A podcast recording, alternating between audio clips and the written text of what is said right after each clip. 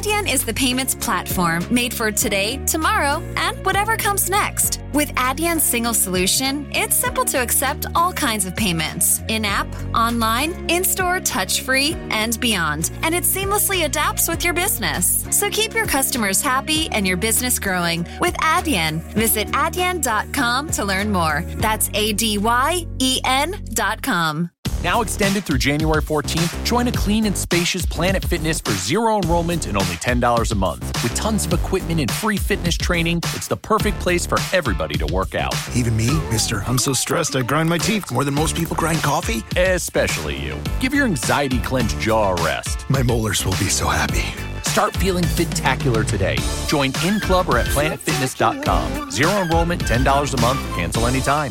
Deal ends January 14th. See club for details.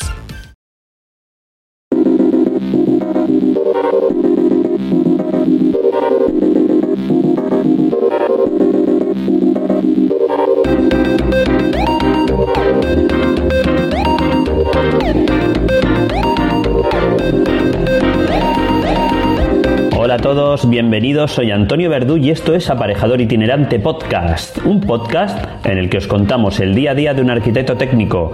Hoy es 7 de noviembre y comenzamos.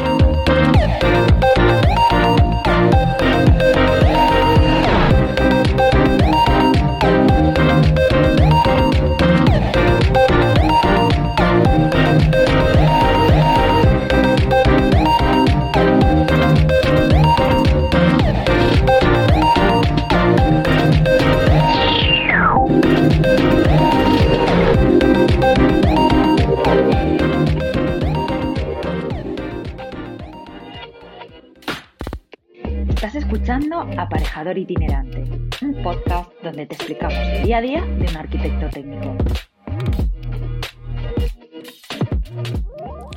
Muy buenas a todos, una semana más, aquí estamos de vuelta y esta semana os traemos una entrevista que nos hicieron el pasado lunes 2 de noviembre en el programa de la calaixera de RTV El Vendrell y más concretamente en una sección en la que nuestro compañero Jonathan Sánchez colabora.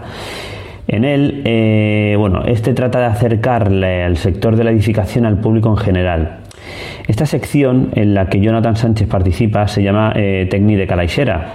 El programa fue grabado íntegramente en valenciano catalán, así que, eh, bueno, en un principio pediros disculpas a todos aquellos que no, no lo lleguéis a entender, pero bueno, al final se, se, emitía allí en el Vendrell, me pidieron hacerlo también en Valencia, en catalán, y bueno, yo soy valenciano parlante, no tuve ningún problema y, así lo grabamos. En él, eh, bueno, estuvimos hablando sobre la importancia de la figura del arquitecto técnico dentro del sector de la edificación, la falta eh, de conocimiento hacia el público general que, nuestra que, bueno, que la figura del arquitecto técnico tiene y la importancia de divulgar, ¿vale? Y de dar a conocer eh, a todos, eh, pues eso, qué, hacemos, cuál es nuestra profesión, eh, lo importante que somos dentro de la edificación, etcétera, etcétera. Sí que, bueno, espero que os guste, pero antes, antes tengo que explicaros eh, pues qué aplicación utilizo yo para, para, llevar mi día a día en obra. La aplicación, eh, bueno, como, como, todos sabéis, es Archireport. Es una aplicación de gestión y control de obras para todos los agentes de la construcción y la edificación. Y yo, bueno, la verdad es que llevo utilizándola ya desde principios de años y la verdad es que me está siendo de gran utilidad para al final llevar un control de todas las obras que llevo eh, pues como digo, en gran parte de la geografía. Si queréis que os explique más a fondo cómo la utilizo yo, tan solo tenéis que hacérmelo saber. Me enviáis un, pues cualquier mensaje o me enviáis un mail a podcast.iestudio.es, ¿vale? Y prepararé algún programita especial explicando cómo, cómo, cómo lo utilizo yo en el día a día. Así que nada más, si queréis probarla, ¿vale? Tenéis un mes gratis y os aprovecharéis de un gran descuento si utilizáis el siguiente enlace. Así que apuntad www.archireport.com barra es barra verdú. En las notas del programa, ¿vale? En la nota del programa lo pondré, vamos, lo dejaré escrito para que sepáis exactamente cómo se, cómo se accede. Ahora sí, os paso con la entrevista.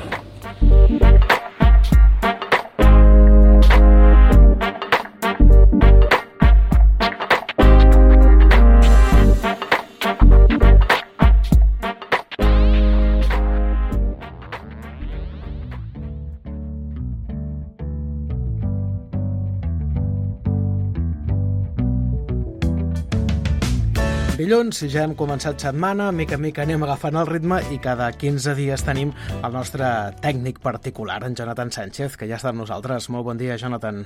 Bon dia, Pere. Què tal? Bon dia a tothom. Com va això? Doncs molt bé. Eh, una altra vegada molt content d'estar de, molt ben acompanyat, Sí. és un privilegi. Uh -huh.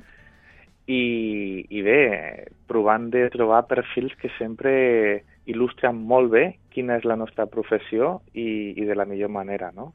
I. I per això doncs, vaig convidar a, a Antonio Verdú Ruiz, que és un arquitecte tècnic d'Alacant, Uh -huh. que té una formació molt bona en lo que a la obra eh, la, en lo que la obra representa, no? Mhm. Va començar com a ajudant de cap d'obra, eh, després va fer feines de cap d'obra en, en obres molt importants de fins a 40 milions d'euros i una altra característica seva és que eh, ha voltat molt Mhm. i per això, mm, quan després ja es va decidir a muntar el seu estudi, doncs li va dir eh, aparejador itinerante. aparejador itinerante estudio. Uh -huh. Llavors, eh, Antonio, molt bon dia i moltes gràcies per acompanyar-nos. Hola, molt bon dia, com estem? I gràcies a vosaltres per, per convidar-me també. I tant. Un plaer que ens acompanyes, Antonio, un plaer. Bon dia. Bé. Un currículum super extens que ara ens explicava en Jonathan. Bueno, Antonio. ho he resumit molt per Sí, si sí, el sí, voleu sí. desenvolupar una miqueta més, eh? però eh, tenia moltes ganes de, de presentar-lo i de que comencés a, a intervenir amb nosaltres. I tant. És un currículum eh, amplíssim, també eh, té la seva certa ironia i gràcia, no?, que finalment hi diguessis a la teva pròpia empresa itinerant, perquè un dels fets destacats del teu currículum és que has viatjat moltíssim.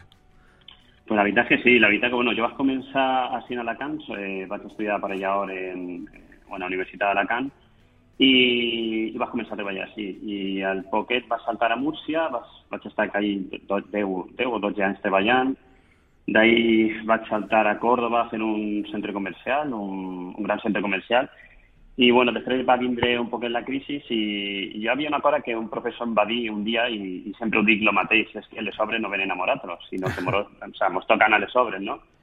I al final, bueno, em vaig tindre que anar a Eivissa, d'Eivissa va saltar a Marruecos, a Tànger, i, i després una altra volta, bueno, vaig tornar així al cap de pues, 15 anys, ja que porte, no, més de 15 anys que porte la professió. Uh -huh. Ostres, són Si la muntanya no va a Mahoma, no? Mahoma va a la sí, muntanya. sí, Mahoma va.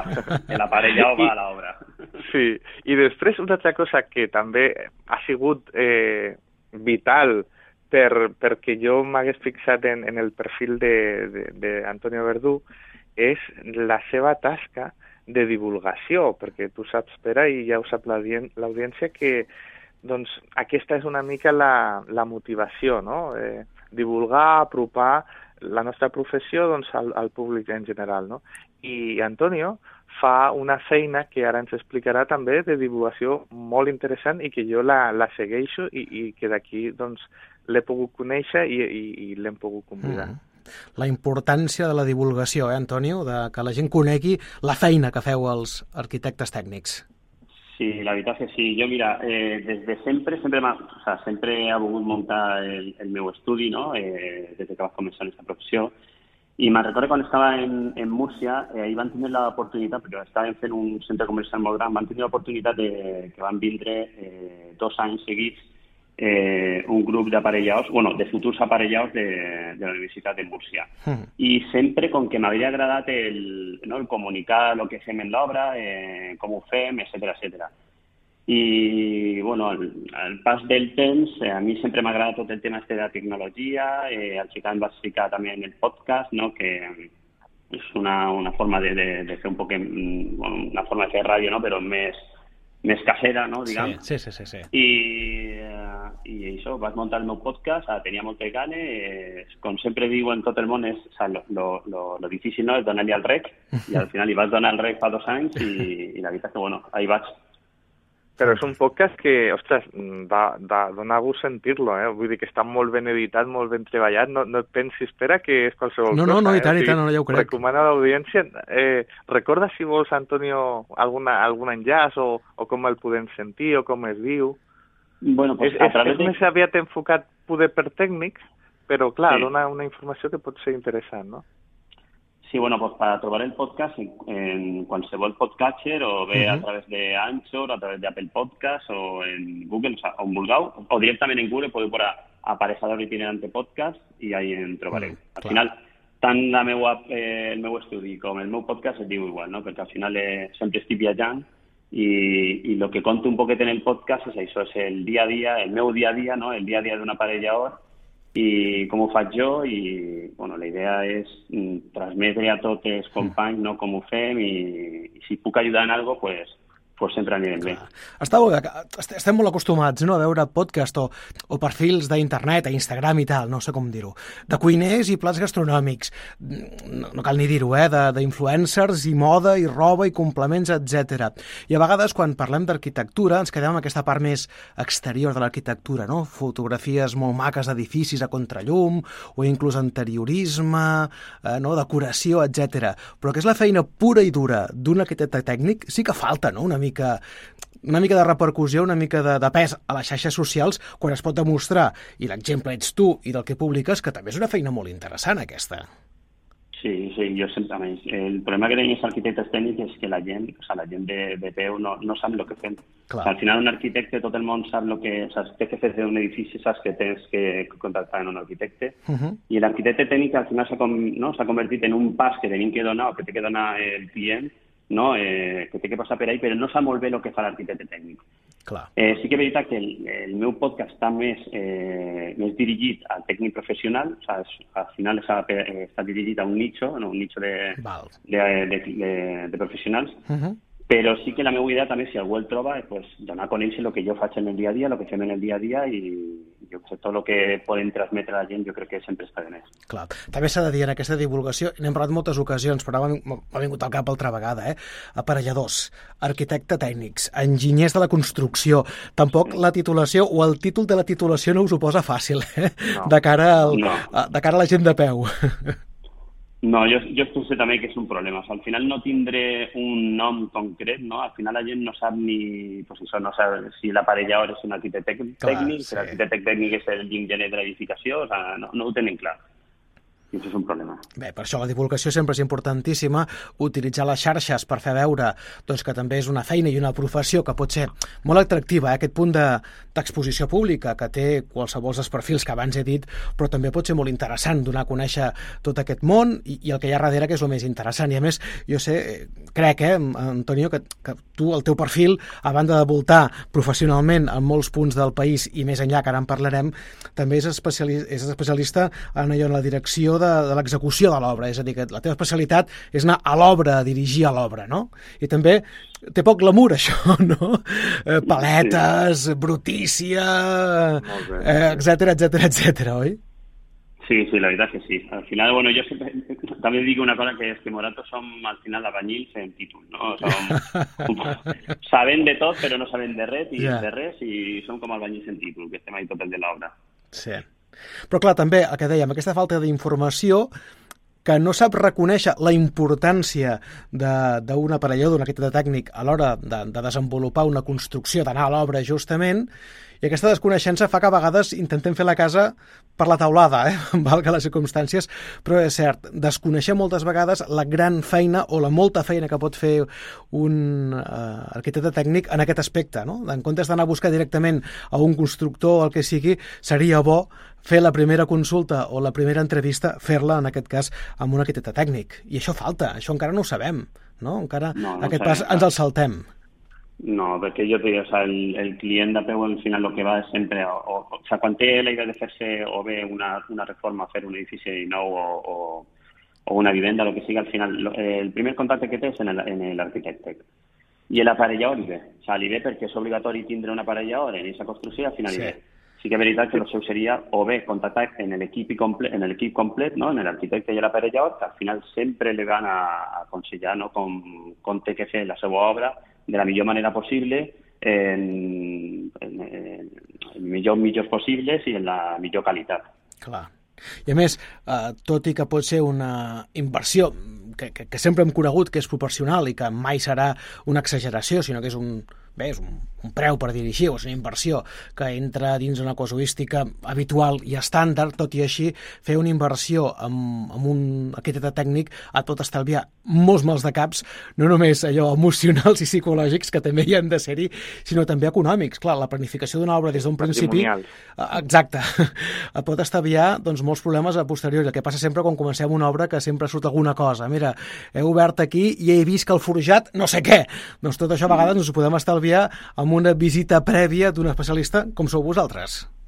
Sí, està clar. O sea, jo crec que, que sí. Sempre, si compten en Moratos des del principi, al final lo que és el, cost, el coste final de la, de la vivenda al, al final eh, pues estarà més contingut.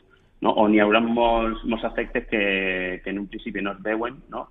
que, que un arquitecte tècnic o un, un especialista sempre ho podrà veure i tenir-los en compte de cara, de cara al final de l'obra i a l'execució d'aquesta obra. Clar. I, I tu pots saber per què, el que et diu a tu el nas, eh, Antoni, en el teu cas, és a dir, per què hi ha aquesta desconeixença? Perquè, de fet, la vostra professió és antiquíssima, eh, també de les més antigues, sí, sí. Uh, però en canvi, que a hores d'ara, en ple segle XXI, i encara no tingueu aquesta repercussió que, que en teoria hauríeu de tenir. Per, per què passa això, Antonio? Què creus?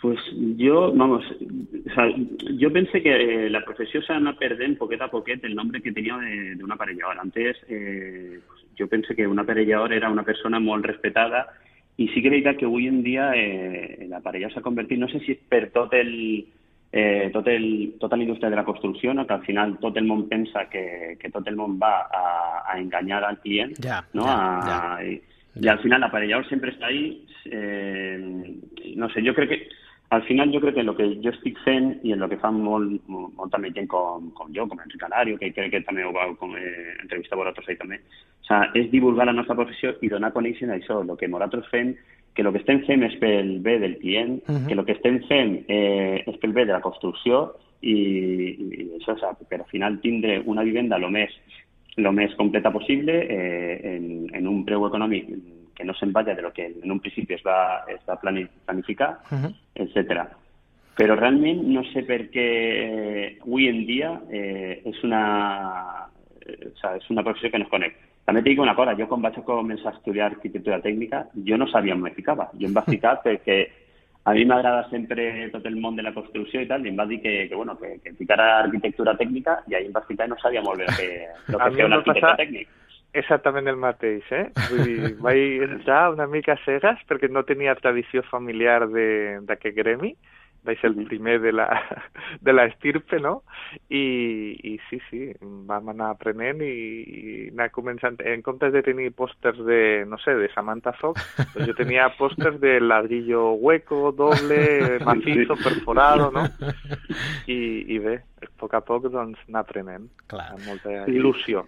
Sí, sí. Clar, sí que és cert que quan indagues una mica més, nosaltres, per sort, des de fa ja unes quantes temporades, cada 15 dies que ens acompanya en Jonathan, anem coneixent cada vegada més, però realment és una professió, jo dic jo que no tinc res que veure amb vosaltres, eh? que realment, si, si busques aquesta part diguem, més atractiva la té i molt, no? El Jonathan parlava de, de tutxana o buida, no sé com ho deia, eh? o foradada o no, però suposo que, clar, sou un sector que contínuament heu d'estar molt a la white, no?, de, de quin tipus de materials, del tipus de construccions... A més, clar, té, té un, una, una part també molt, molt, molt, molt física, no? no? Molt, molt visual. Cert que els arquitectes també ho tenen, però vosaltres també sou els responsables d'això, de materials, de que tot quedi bé, així que també té com una percussió visual i d'art també, no?, en certa manera. És a dir, que si escarbem una mica més i coneixem una mica més que fa un arquitecte tècnic, oh, oidà, eh? Oidà, la feina que feu. Sí, sí, al final lo que te, lo que te deia antes, al final fem de tot i, i no fem res, no? Però i sí, tenim que estar a l'avantguàrdia, eh, sempre estàs aprenent coses, no? És un... Jo, mira, també dia una cosa, en aquestes sales que tenen els alumnes que venien a, a l'obra, també dic una cosa, que és una professió que, que, bueno, que, que al final estàs treballant pues, més de 12 hores al dia, estàs mal, estàs mal valorat, perquè sí, sempre estàs sí, enmig de tots els problemes de tot el món, uh -huh. eh, ningú t'agraeix res, però tenia un problema, que quan t'agrada la professió mm, estàs perdut. Ja. Estàs perdut perquè al final te dona tot igual. O sea, I, I al final la pateixes, no?, la professió, la, I la, final la, la la pateixes, i la sí, pateixes. Sí. Bé, és absorbent. La patim sí, Moratros, sí, sí, la patim Moratros i els nostres familiars també. Clar. Clar, sí que és cert que... Sí, és veritat, eh? esteu al mig de moltes coses, no? Al mig de, de, de l'obra, per suposat, de relació amb els constructors i els paletes, amb els clients finals, amb les grans promotores, amb els arquitectes, a més a més, això era un col·lectiu i un sector doncs, molt tocat per les incerteses també amb especulacions i, i aquesta vessant de que sembla que sempre vulgueu enganyar, que sempre voleu sobrevalorar els costos, etc etc. És a dir, no, no, esteu en l'ull de l'huracà ben bé, eh, quan parlem de, de, de l'habitatge en general. No us toca ser pas allò la figura més, més romàntica de, de la història, és cert, és cert, és cert. Eh? Sí, sí. De fet, tu també, Antonio, parles molt de la importància de formar un col·lectiu fort per, per protegir la vostra professió. Jo ja sé, i ho diré així en boqueta petita, que la relació entre aparelladors tècnics i constructors i paletes, bueno, hi ha de tot, però no sé, i fent una mica de, de, de, de, de safreig, eh? no sé, entre el col·lectiu, entre vosaltres, entre arquitectes tècnics, quina relació teniu? Hi ha bon rotllo? Hi ha bon ambient? Pues mira, un, una cosa de, de fer el podcast també era per això, no? perquè jo sempre m'he trobat que compartir vivències o demanar ajuda, ajuda a algun company sempre sempre és complicat. És com, com si tu demanes alguna a algú, no? eh, pareix que, que aquesta persona vulgui llevar-te el, el treball ja. o el que siga. Jo no penso així, no? o sea, jo penso que el que tenim que fer és compartir les vivències, compartir tot el que sabem, i, i d'ahir, bueno, d'ahir vaig si falla pues, farà quasi més de 20 anys. Eh, pues en, la, en el primer tancament que vam tindre la pandèmia, per, per allà per març, sí. vaig ser un grup de Slack que tenim totes aparellats, bueno, un munt d'aparellats, són més de 1.400, un grup, bueno, Slack, si no ho coneixeu, és una aplicació eh, molt pareguda a WhatsApp, uh -huh. però al final lo que, lo que té és que podem crear canals dins, no? i cada canal és una temàtica. Val. No, pues van crear un, un grup de Slack d'aparellados en el qual, eh, pues, si tenim algun problema, alguna inquietud, algun, algun problema que no sabem resoldre, sempre ho podem ahir a, a, bueno, de cara al, al resto de companys, a veure si n'hi ha algun que li ha passat algo paregut, no hi puga eh, respondre-nos. I la veritat que avui en dia sí que comença, no? comença a, a compartir-se un poquet més les vivències de cada, de cada un dels companys. Però t'he dit jo, des d'ací cap darrere, jo no havia trobat alguna cosa així. O sigui, la gent era com molt, molt tancada, molt, molt seua i no volia compartir res per si acas. Ja. Sí. No, però és que hem convidat aquí a, a, a Enrique Alario i a Antonio Verdú, que és que són promotors de, de totes aquestes coses, no? Vull dir que les coses no, no, no funcionen per si soles, no? sinó que s'ha de promoure i hi ha d'haver algú que tingui aquest, aquest ànim, no? aquesta vocació d'alguna manera de, de, de començar i de desenvolupar-ho i de treballar-ho.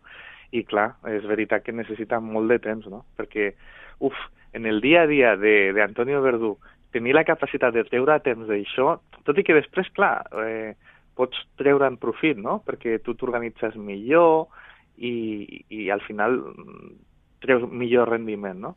Però s'ha de tenir una ment molt oberta i molt tecnificada, no? Ell, ell eh, tu has dit molt bé, Pere, que ell doncs, incorpora la tecnologia a l'obra, no? L'obra tenim sempre una visió com molt mm, que té una inèrcia de, sí, de sí, molt sí, temps sí. de posar un totxo damunt d'un altre, però hi ha molt darrere, hi ha molta tecnologia, s'ha explicat també molt bé, Pere, que se'n nota que en saps molt ja, eh, Pere?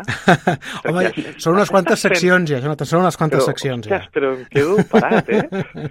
perquè feies unes exposicions que al començament poder sí que eh, havia de fer algun matís, però és que ara ets un expert, eh? D'aquí a poc jo ja, jo ja no, no, no, no cal que vingui, eh? No, perquè, no, no, ja no, no, al contrari. no, no, al contrari. Eh? No, no, el que fem els periodistes és fer veure que en sabem, però ni pajotera no, idea, però, ja t'ho dic ara. No, no, no, no, de veritat que és superbé, oi que sí, Antonio, que en sí, sí, sí, perquè sí. ja ha definit perfectament el, el, el que és un aparellador, la poca visió que té, o sigui, la, la poca, vull dir, no, no, no està l'exposició pública que té com l'arquitecte, no?, que en coneixem, doncs, Rafael Moneo, sí, o, bé, sí. vull dir, figures, no?, figures. Uh -huh. I, en canvi, aparelladors, doncs, bé, no n'hi no ha. Uh -huh. No coneixem ningú, no? No, és veritat. No. Pues jo sí, jo conec a l'Antonio Verdú, fixa't. Bueno, eh. No va a vermell. No, però a vegades és... Quan, és que no sé, ara no em ve el cap eh, d'un perfil determinat, però quanta gent no s'ha fet molt coneguda mediàticament o a les xarxes per parlar de qualsevol cosa que en principi ens semblaria una bajanada, no? De dir, com pot ser que però milions de persones que... segueixin un determinat perfil, però en canvi, Potser. si hi ha un perfil interessant com és uh, el de la construcció o un aparell tècnic, doncs per què no també podem seguir-ho i podem tenir aquest punt d'entreteniment i d'informació, no? Potser és tan transversal la nostra professió que fa que es difumini, no? Però fa 15 dies parlàvem amb Antonio Trujillo i parlàvem del cornisòmetre, no? Uh -huh. Doncs eh, tots els accidents... Clar, entre els bombers, entre els caps de bombers, n'hi ha aparelladors també, com yeah, és natural, clar. no? Vull dir que és que estem, eh, vull dir, des d'informes pericials, taxacions, eh, bé, estem a l'administració, als ajuntaments, eh, bé, vull dir, va haver, no fa, bueno, sí que fa temps ja, fins i tot un ministre que era aparellador, no? Sí. Eh, vull dir, però en canvi, doncs no, no, no té, la, no té la, la visibilitat, aquesta és la paraula. No? Sí, sí, és veritat. I la importància que mateix té, eh, perquè torno a dir, eh, feu una, una tasca importantíssima avui en dia, que és eh, tenir cura, no només a l'hora de construir-ho, sinó després de tenir cura del manteniment eh? i aquí tornem a recalcar la importància del manteniment dels edificis, d'aquest sostre que tenim a sobre el cap i que quan es toca confinar-nos, i sembla ser que ben aviat també hi tornarem altra vegada, doncs això, eh, la importància de les quatre parets que ens engloba que, que bé, potser és un dels béns més importants que tenim, no perquè econòmicament sigui doncs, de les compres més cares que farem mai, sinó per, perquè a banda de la família, mm, la família la comparteixes a dins una casa, i això és molt important, no?, tenir un habitatge i una vivenda. Sí, sí, o sea, jo, o sea, o sea, és una cosa molt important i que no li prestem molt, Ahí està. no? molta, molta... I sí que és veritat que el, el tema que has comentat també del manteniment, eh, mira que, bueno, sempre fem el símil en, en els vehicles, no? que, sí. que passen la ITV i tal, però als edificis, encara que està obligada, encara no, no, no tenim consciència de, de l'important no. que, que és revisar, revisar les, les cassoletes, veure si, si traigan bien l'àudio, no? Per sí. evitar humitats, eh, revisar també eh, les finestres, o sea, hi ha un munt de coses que, que, que tenim que revisar i que no ho fem. Clar, queda clar. I, i després venen els problemes que venen. Sí, sí, clar. Després és quan ens posem la mà al cap, ostres, si ho hagués sabut, ostres, si hagués sabut que aquesta, aquesta escletxa, aquesta tal m'hagués entrat aigua, qui ho hauria de dir, jo què sabia, no sé què, pim-pam, després toca desembutxacar doncs, una quantitat important perquè ja has de fer una mica d'obra i clar, i la cosa es dispara. Doncs ja ho diem, la prevenció és importantíssima i des de fa ja moltes seccions que ho estem una mica aquí avisant, eh, a la calaixera i en aquesta secció, de que la importància de la més mínima posar en contacte doncs, un professional, un aparellador tècnic, un aparellador o un arquitecte tècnic i que doni un cop d'ull i que ho pugui dir doncs, bé, cap on podem tirar i si podem arreglar o no preocupis que això no és res, no? Tan fàcil com això, mm. per evitar mals de caps majors, bàsicament. I Pere, Digues. Eh, un aparejador itinerante sí? en aquests temps, com ho portarà? Exacte.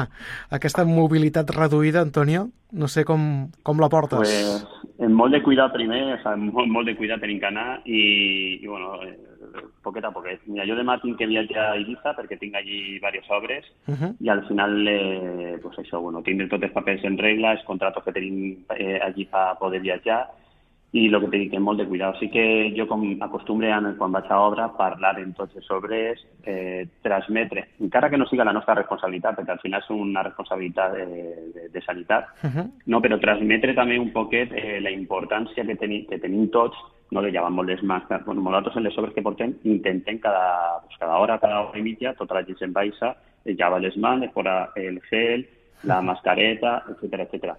Te dic que és molt complicat perquè la gent ja li va costar en el seu dia portar el casco, pues imagina portar la mascareta ja. tot el dia. Clar. Però sí que per almenys, eh, lo que, pues, igual que fem en el podcast, eh, divulgar, no, explicar a la gent jo moltes voltes el que faig a, als sobres, dic, mira, no ho facis per tu, però per almenys fes-lo per els teus fills i per la teua dona. O sea, I així ja. xina pareix que un que es queden pensant com dir, ah, este tío té raó, no? Clar. Vaig a, vaig a fer un poc de cas. Sí. Sí, clar. bueno, sí que està un poc complicat.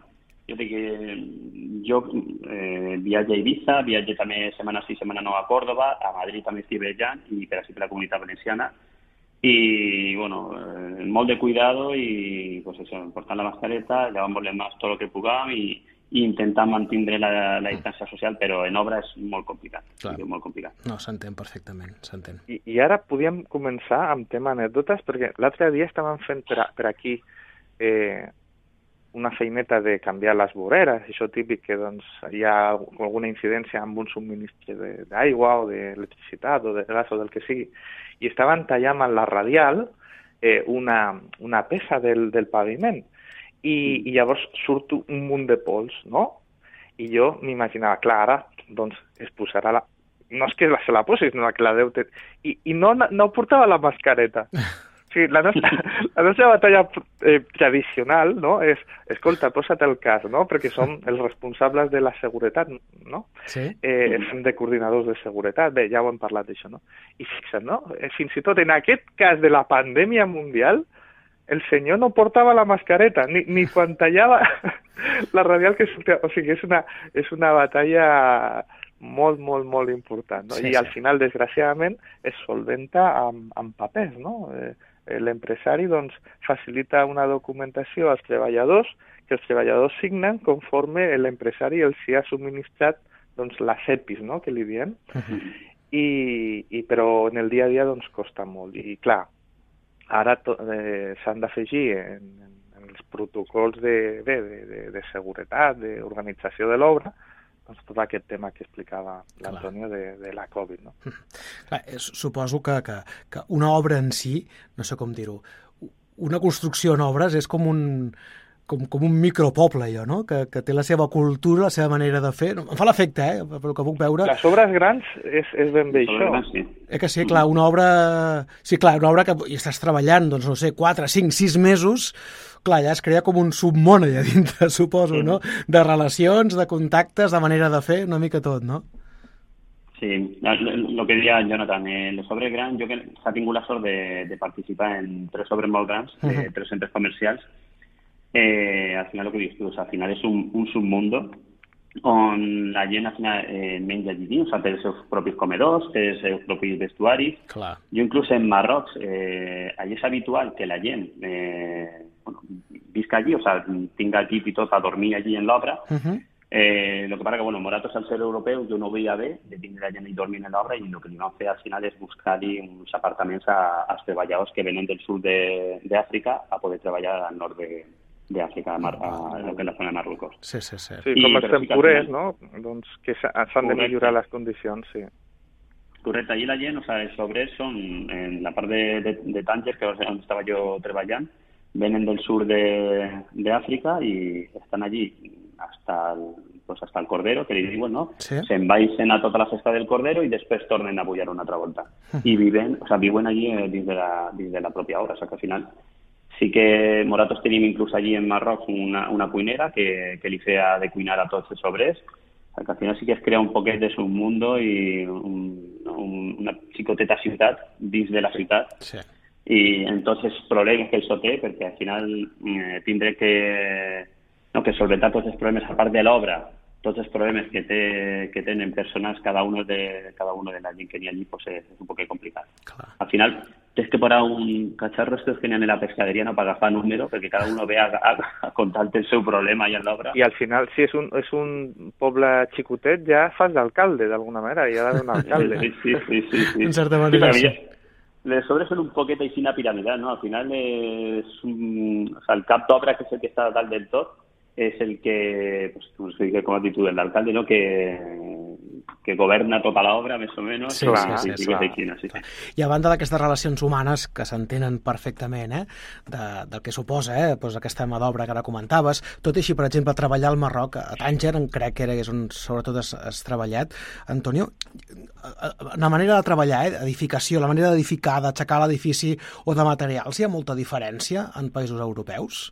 O és molt similar? moltíssima Molta no, no, n'hi ha molta diferència, sí? Sobretot en construcció tradicional, allí eh, els medis que utilitzen per, a, per a encufrar i per a preparar el, el que és l'estructura de formigó, eh, tu pensa que allí treballen en, en fusta, o sea, no tenen ni, bueno, puntals, no sé si els puntals són de barretes este que utilitzen per, per sostindre l'encufrat, Sí, sí, sí, allí sí. són de, són, són rollizos de madera, o sea, són tros de fusta.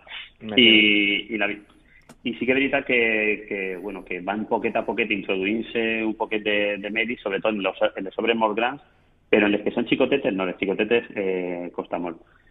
I nosaltres allà, de cara a treballar, bueno, els dirigents, diguem-ho així, eren espanyols, tot, tot el món en espanyol, i sí que la mà d'obra, tota la gent que està treballant, inclús eh, eh, bueno, yo ahí estaba de, de director técnico ahí en, la zona de, de, y lo que era el jefe de obra, el, el- el tot el jefe de seguretat i tot això sí que eren marroquins. Mm. O sea, es dirigent en espanyols i els, els demés marroquins. D'acord. Y bueno, al final te está habituado un poquito a la forma de trabajar de ellos, intentar, eh, pues eso, mm, introduir lo que tú sabes però bueno, ells també saben treballar de a la seva manera i perquè poquet a poquet... O sea, tu no pots anar allí a canviar el món. O sea, que al final habituat a lo que fan ells i poquet a poquet pues, anar portant-los a on, on tu pots anar. Clar. L'avantatge és que són molt, bona, molt bons artesans, no? Vull dir, fan Sí. unes, unes virgueries, perquè clar, aquí ja estem com molt especialitzats, no? Uh -huh. Sí, lo que es el treball de la fusta y el treball de la yes es impresionant lo que fan. O sea, perquè ellos el problema, o sea, lo, lo bo que tenen és que no tenen pressa per res. O sea, ellos tenen tot el temps del món. Mm, problema que moratos els europeus no, europeus no tenim. A moratos no tenim temps, sempre anem ràpid a Sí, cap sí, sí, sí, sí. I no, ellos van tranquil, tranquil, xulla, xulla, com diuen, poquet a poquet, i, i la veritat que, que dona gust veure-los treballar. Dona molt gust. Els projectes, el disseny, diguem, d'aquests projectes, era disseny espanyol, europeu, o també era, era, era àrab, per entendre'ns, m'explico? Ah, Els sí, projectes? Els projectes que jo vaig fer allí, jo vaig fer allí un centre comercial per a Carrefour, també va fer un grup de vivendes Ahà. i una nau industrial per a Alsa, per a, Mm. per això és una companyia espanyola. Val, val, Els projectes, els projectes com tal eren, eren espanyols i francesos. d'acord.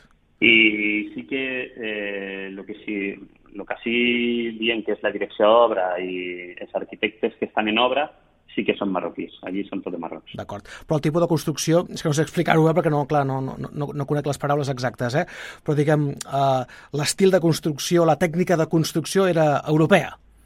La tècnica europea, sí. Val, val, això que en refereixo. Sobretot en les obres ja més grans són europees. En les obres més xicotetes, eh, vivendes unifamiliars Sí. o xicotet blocs de vivendes, eh, i també depèn de la constructora que vaya a fer-la, sí que són o més tradicionals o... Però bueno, ja anava tendint tot un poquet a, a això, una tècnica de construcció més europea, sobretot francesa. Val. Els marroquins sí, sí molt en Sí, sí, sí, sí, sí, sí. Això, perquè, tornem-ho a dir, és un fet molt cultural, eh? La construcció, el disseny, els materials, torno a dir, clar, és molt cultural. No, no es construeix igual aquí a l'estat espanyol que a França, que, que al Marroc, com ara No. dèiem, no? Tot canvia molt, encara que parlem de termes europeus, però dins d'Europa mateix es construeix molt diferentment, això aquí, a l'estat espanyol o a França, per exemple. És molt cultural, eh? Correcte, i també, o sea, lo que son las viviendas, la, la distribució de cada vivenda son completamente diferentes a las que tenemos así. Ajá. Ellos Oh, allí tienen un, sí, lo que es un salón es el, es lo más gran para ellos, el- es el centro de, el centro de, de la vivienda es el salón, eh, que no me recuerdo con l'idioma, però bueno, és un saló que té un sofà que li pega tota la volta al saló, no? Ah. Per a Sí, això ho sentar-se veiem aquí, a, aquí ho veiem al Vendrell, que n'hi ha un munt de marroquins i, i els menjadors tenen aquests sofàs correguts, no? Sí, sí, sí. Mhm, sí. Correcte. A part d'això, tenen la sala manger, que, que diuen que és la, la, bueno, lo que és la, la, el comedor no? per, a, per a menjar, però la sala d'estar és aquesta zona on en un principi només els homes poden estar allí, no? eh, es reuneixen eh, per a prendre té o per a menjar, i, i tot, tot gira entorn a aquesta habitació, que és la més gran de la, de la casa i la més important per a ells. Mm. Val, val, La clar, és forma de viure doncs, condiciona doncs, la, la distribució. Clar, que dèiem, La un fet la cultural que és importantíssim. També has desenvolupat molts projectes, com ara comentaves, eh, a Múrcia, per exemple, a Còrdoba, a Múrcia, a Eivissa. Clar, són Mhm. punts allò no m'atreviria a dir de- d'especulació, eh? no vull utilitzar aquesta paraula, però sí que han sigut punts de construcció importants aquests darrers anys.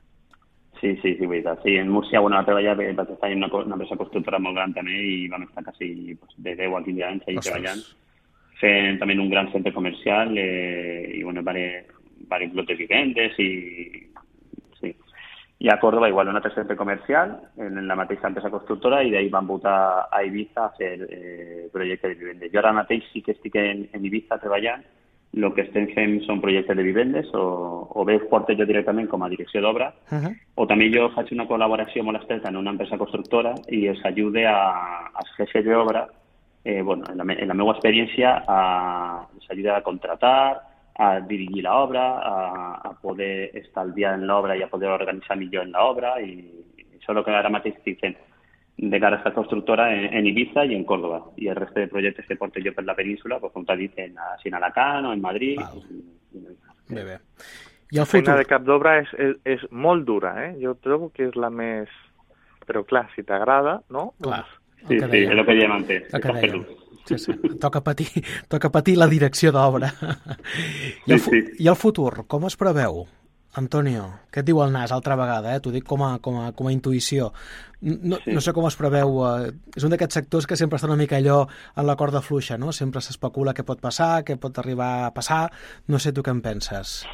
Pues mira, yo este matí, antes de, comenzar el programa de radio, m'ha criat un constructor que, bueno, portem ahí una obra en, Ibiza, eh, jo faig ahí de direcció, y estaba, ellos comencen la semana que ve. Y estaba pensando, no sabía si anar, si no anar, qué pasará, si nos confinarán. etc. Jo, home, des que vaig votar allí a Marrocs, eh, jo no sé si vaig agafar la costum que tenen allí la gent, la gent allí viu al dia a dia, Uh -huh. i jo ja fa molt de temps que intente viure el dia a dia. Ja. Eh, intente mirar lo que tinc ara i, i inshallah. Això és. I ja veurem.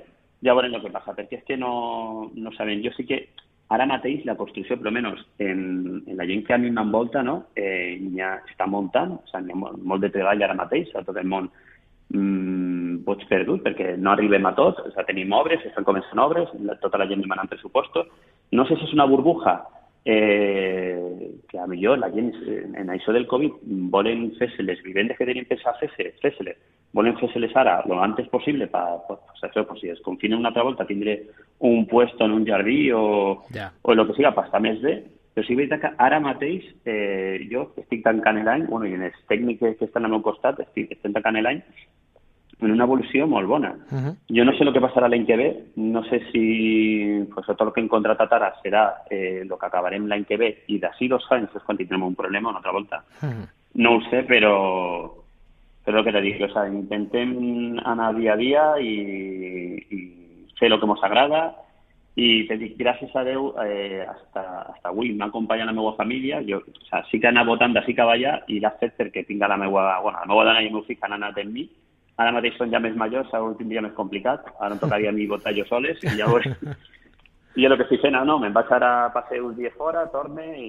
Però, no, intentem fer el que, el que podem. Arquitecte tècnic eh, itinerant, l'aparellador és. itinerant. Vaja, vaja, doncs bé, molt, molt, molt agradable i molt entretingut escoltar-te, les teves vivències, Antonio, anècdotes i la manera de fer i de treballar, que sempre és prou, prou interessant. Gràcies al Jonathan, que és qui t'ha convidat, així que Jonathan també gràcies amb tu, eh, per No, portar-nos aquests testimonis. jo molt agraït i molt, molt content perquè la meva intenció és, és aquesta i, i, i, i jo la gaudeixo també la, cada intervenció que, que porto perquè és que aprenc, aprenc. O sigui, l'estic sentint i estic prenent notes i, Fantàstic. i, i la veritat que doncs, dona gust, dona gust sentir a, a companys com, com l'Antonio. Que bé. Doncs Antonio Verdu, moltíssimes gràcies altra vegada per acompanyar-nos i fins ben aviat. A vosaltres, moltíssimes gràcies per haver-me convidat i res, qualsevol cosa que, que vulgueu ja sabeu on estic. Fantàstic. I si voleu escoltar-me, aparellar itinerant, ahí estic. Doncs estarem pendents, i tant que sí. Gràcies de nou, fins aviat. A vosaltres. Gràcies. Antonio. Bon dia. I Jonathan Sánchez, el mateix, moltíssimes gràcies per acompanyar-nos una quinzena més i apropar-nos a aquests temes i aquests continguts. D'aquí 15 Sí. dies més, no? Sí, jo potser d'aquí 15 dies eh, miraré de preparar una mica eh, doncs, això que apuntava l'Antonio, no? de que l'any 2020 està siguent nefast, Uh -huh.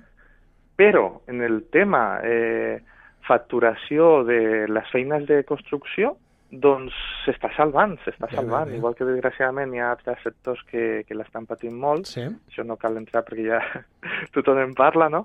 doncs en el nostre sector eh, tinc ja estadístiques que, que bé, que, que parlen de que s'està aguantant de moment el tema. Bé, fantàstic. Això és això que donem importància cada vegada més al nostre sostre i a les nostres parets, que són molt importants.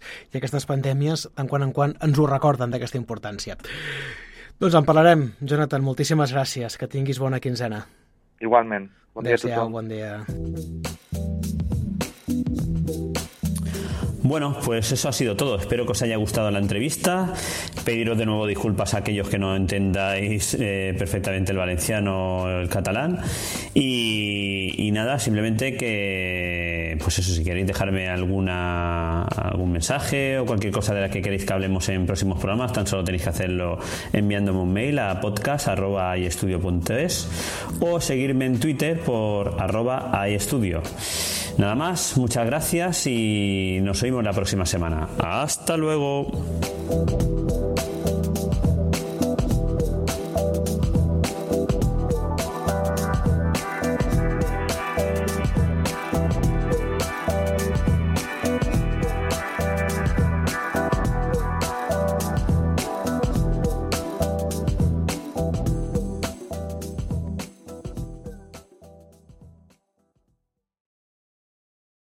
Carlos Alfredo. Tu mamá vino por una semana. Ya hace un año que vive con nosotros. Hasta trajo sus gatos. ¿Y yo qué puedo hacer? Lo que puedes hacer, Carlos. ¿Y él quién es? Es Miguel, nuestro experto de TurboTax Live. Como tu suegra hace un año que vive con ustedes, you can claim her as a dependent y así obtener esa deducción de taxes extra. Hacer taxes puede parecer dramático. Por suerte, los expertos bilingües de TurboTax Live te ayudan a obtener el máximo reembolso sabiendo que tus taxes están bien hechos. You do your thing, we've got your taxes. Intuit TurboTax Live. La preparación de taxes y la aplicabilidad de las deducciones varían según el individuo. I haven't really woken up oh, until I've had my McDonald's breakfast deal.